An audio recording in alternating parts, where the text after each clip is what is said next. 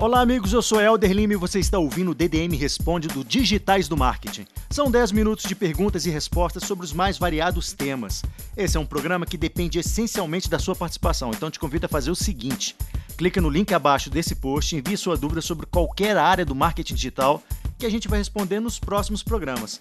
Sem mais delongas, DDM Responde com Yuri Moreno. Fala pessoal, Yuri Moreno aqui. Estamos começando um DDM Responde. Daniel Soares perguntou: tem que fazer um anúncio de produto cujo target são pessoas acima de 60 anos de idade. Será que conseguiria impactar esse público na internet? Daniel, realmente é um público que é mais difícil de você alcançar do que o público de jovem, né? Vamos dizer assim, 18 até 34, que é o público que realmente tem dinheiro, consome, está online direto.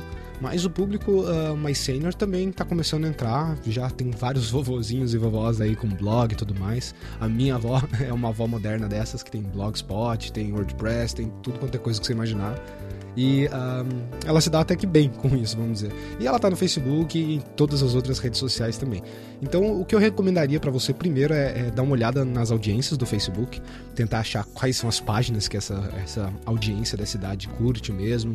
É artesanato, é arte, é, é literatura, qual que é o interesse deles, né?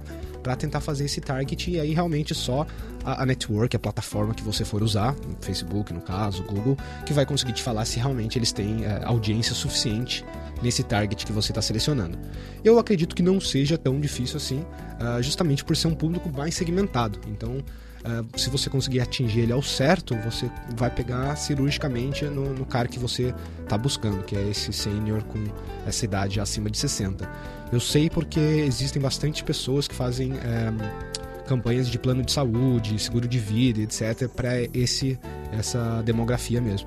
Então, eu acho que você não pode não deve ter tanto problema assim em achá-los, mas efetivamente como otimizar esse reach que vai ser o seu desafio, como fazer esse alcance crescer a partir do momento que ele deve ter um teto, né, para ser alcançado e, e, não deve ser muito grande também esse teto.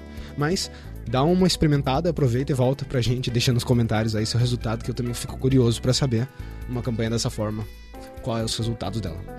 Tá joia? Espero que tenha ajudado aí.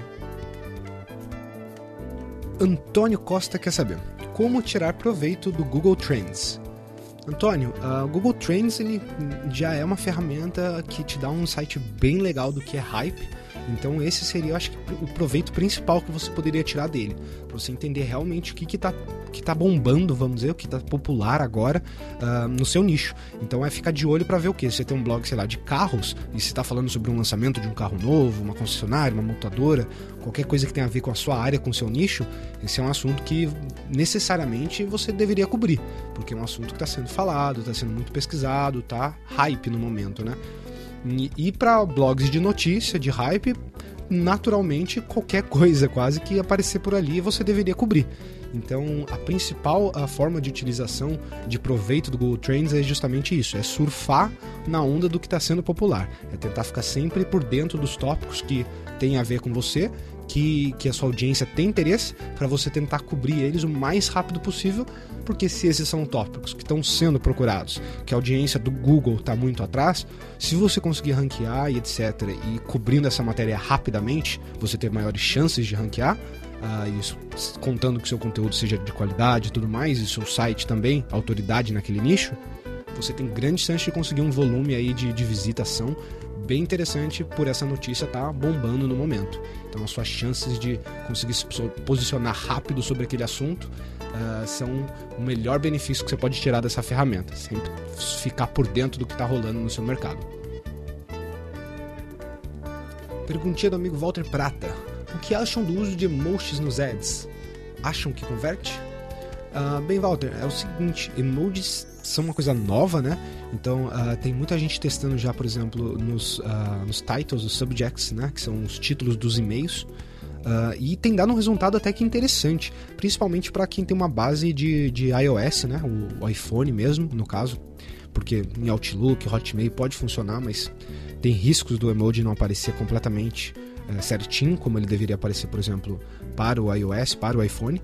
Então tem muita gente que às vezes ainda tem medo de arriscar por pelo, a mensagem não chegar da maneira correta, a codificação do, do de onde o cara tá abrindo esse e-mail não bater com a codificação correta do emoji e aí aquela carinha que era para ser um coração, que era para ser uma carinha feliz, acaba virando nada, uma mensagem confusa para o usuário. Mas tem estudos também mostrando que como o emoji é uma imagem mesmo, né, chama muito atenção, então aumenta a click-through rate, aumenta a abertura dos e-mails. Eu nunca cheguei a testar com meus ads, mas eu acho que é uma coisa bem interessante, vale a pena testar para justamente você ver se é só no CTR que está influenciando mesmo ou se realmente isso ajuda na sua conversão final e se hum, monitorando bem feito, né, é, você está conseguindo que o emoji chegue com a carinha de emoji mesmo uh, no seu usuário. E isso vai depender da plataforma que você tá e também da plataforma que o cara está recebendo a sua mensagem, tá? A Fernanda Souza quer saber o que ela deveria observar para otimizar as buscas dos vídeos dela no YouTube. Fernanda, não tem muita coisa hoje em dia no YouTube que você pode fazer para otimizar, a não ser o próprio conteúdo de cada um dos seus vídeos, né? E quando eu falo conteúdo, o que eu estou querendo dizer é, com isso? Eu estou me referindo ao título, à descrição e esses keywords, as tags que você tem. São as únicas coisas que realmente, além do conteúdo do vídeo, né, a gente pode trabalhar para enriquecer esse conteúdo, essa indexação do Google e esses uh, rankings para essas buscas específicas.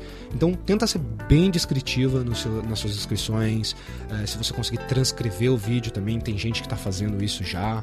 Tem gente que está fazendo a própria legenda, porque já está sendo contado como forma de conteúdo também para o Google, além de ser um, um formato de acessibilidade para pessoas que estão assistindo o vídeo e estão em outra língua ou que são deficientes auditivos, por exemplo. É, isso é uma coisa legal para fazer, enriquece seus vídeos, tá? Nas tags, tentar também utilizar o, maior número de tags que tem a ver com o seu negócio, né? Sem querer fazer spam nem nada. E tentar ah, enriquecer o seu título também com as palavras-chave que tem totalmente a ver com o seu conteúdo. Não só o objetivo daquele vídeo, como qual é o nicho que aquele vídeo está falando, o que você procura se posicionar com aquele vídeo. Tentar usar um pouco de palavra-chave estilo branding, estilo seu nicho principal também, junto com o assunto do vídeo. Isso dá uma alavancada para keywords mais genéricas. Se você está falando sapato, então, por exemplo, seus vídeos deveriam ter a palavra sapato aparecendo em, quase todos. Essa é uma dica que eu dou para vocês de formatos de otimização, meio que SEO dentro do YouTube. Eduardo Alvim quis saber quais conteúdos ele deveria se concentrar para trabalhar a autoridade de um profissional na área de finanças na internet. Eduardo, é, o tipo de conteúdo é só você que é, deveria falar, né? Só você, como dono do nicho, como representante profissional da área, deveria saber. O que, que mais interessa para sua área? É, é texto, são artigos, são infográficos, são vídeos? Qual é o formato que a sua, que a sua audiência gosta mais de consumir? É olhar primeiro para isso, para ver que mídia você gostaria de colocar foco e trabalhar. Não só para isso também, como quais delas você se sente mais confortável em produzir, em questões de simplesmente de desenvolvimento do conteúdo e também de custos desse conteúdo. Uh, e quando você vai procurar saber especificamente temáticas, ou seja, assuntos que eles querem saber, aí é ir para Google Trends, ir para Google AdWords, ver o que, que o pessoal está procurando, ver o que, que outros blogs concorrentes e benchmarks da sua área estão falando sobre, chegar no seu social e perguntar para o pessoal o que, que eles gostariam de ouvir, o que, que eles têm de dúvida e fazer um levantamento de necessidades e de, de material para você ter conteúdo é, meio que agendadinho já no formato de calendário. Assim já fica fácil para você saber o que você vai produzir e quando. Assim você não precisa ficar toda hora também correndo atrás disso.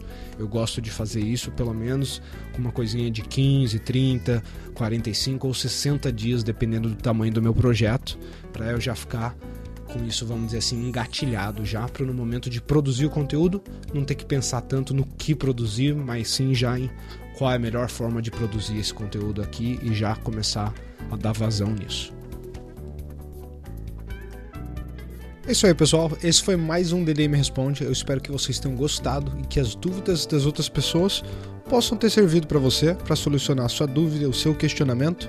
Se não, você pode ir para nosso URL responde.digitaisdomarket.com.br, tá? É um subdomínio, responde.digitaisdomarket.com.br e lá você vai ter o campo para fazer a sua pergunta. Faça a sua pergunta, participe do podcast e quem sabe você não tenha a sua pergunta respondida já no nosso próximo episódio.